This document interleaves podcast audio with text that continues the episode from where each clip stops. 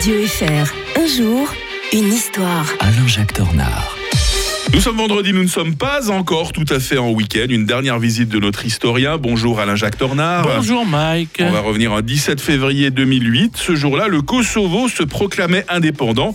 Un précédent en Europe lourd de conséquences. Hein. Pour moi, c'est une des dates euh, les plus importantes euh, de, du 21e siècle. Elle le restera parce qu'en effet, ça ouvre un nouveau champ temporel, une faille historique dans laquelle vont pouvoir s'engouffrer beaucoup de puissances, à commencer euh, d'ici peu, en 2008, par la Russie. En fait, on est 15 ans après le déclenchement de la guerre, des guerres yougoslaves qui ont conduit à l'éclatement de l'ancienne Yougoslavie. Mmh. ce Parlement du Kosovo proclame unilatéralement l'indépendance de cette province serbe, 10 000 km, 2 millions d'habitants, 10% de Serbes orthodoxes, 90% d'albanophones euh, plutôt musulmans, euh, qui sont des descendants d'immigrants albanais qui se sont établis dans, la province dans les siècles précédents.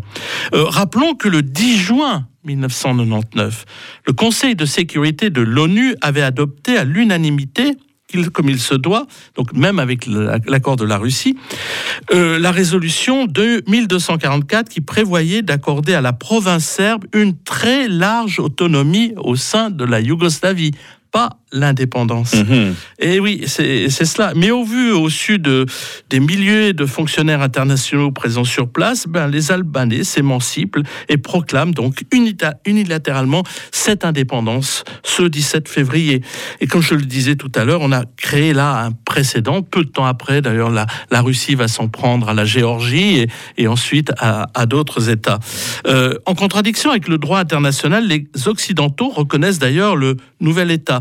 Mais attention, pas la Russie, bien entendu, euh, pas la, bien sûr pas la Serbie, mais pas non plus certains États européens comme l'Espagne, par exemple, euh, qui voient très bien ce que ça peut vouloir dire. Ben, si eux peuvent avoir leur indépendance, pourquoi pas euh, la, la provinces, ouais, pourquoi pas la, la Catalogne Peur d'un éclatement, là. Oui, hein. oui, oui. Et d'ailleurs, on peut remarquer que 15 ans après, sur les 193 États représentés à l'ONU, 136 ont certes reconnu l'indépendance du Kosovo, mais les autres qui représentent quand même euh, une grande partie de l'humanité, la Chine, l'Inde, le Brésil, la Russie, euh, euh, se sont abstenus ou ont voté contre cette indépendance.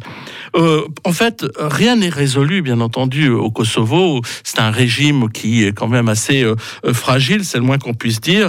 un État où, il règne quand même la corruption, où on parle d'islamisme assez conquérant et dont, les, dont la population émigre aussi en masse en Occident. donc, la question n'est pas résolue. Il y a encore des immenses tensions avec, euh, avec la Serbie on ne sait pas sur quoi cela peut dégénérer si une grande puissance aurait intérêt hmm. à mettre un peu d'huile sur le feu. On se réjouit d'ores et déjà de retrouver l'historien de Radio Fribourg euh, lundi. On évoquera une très belle victoire euh, de l'armée confédérée. D'ici là, bonne fin de semaine Alain Jacques Tornard. Bonne fin de semaine à tous.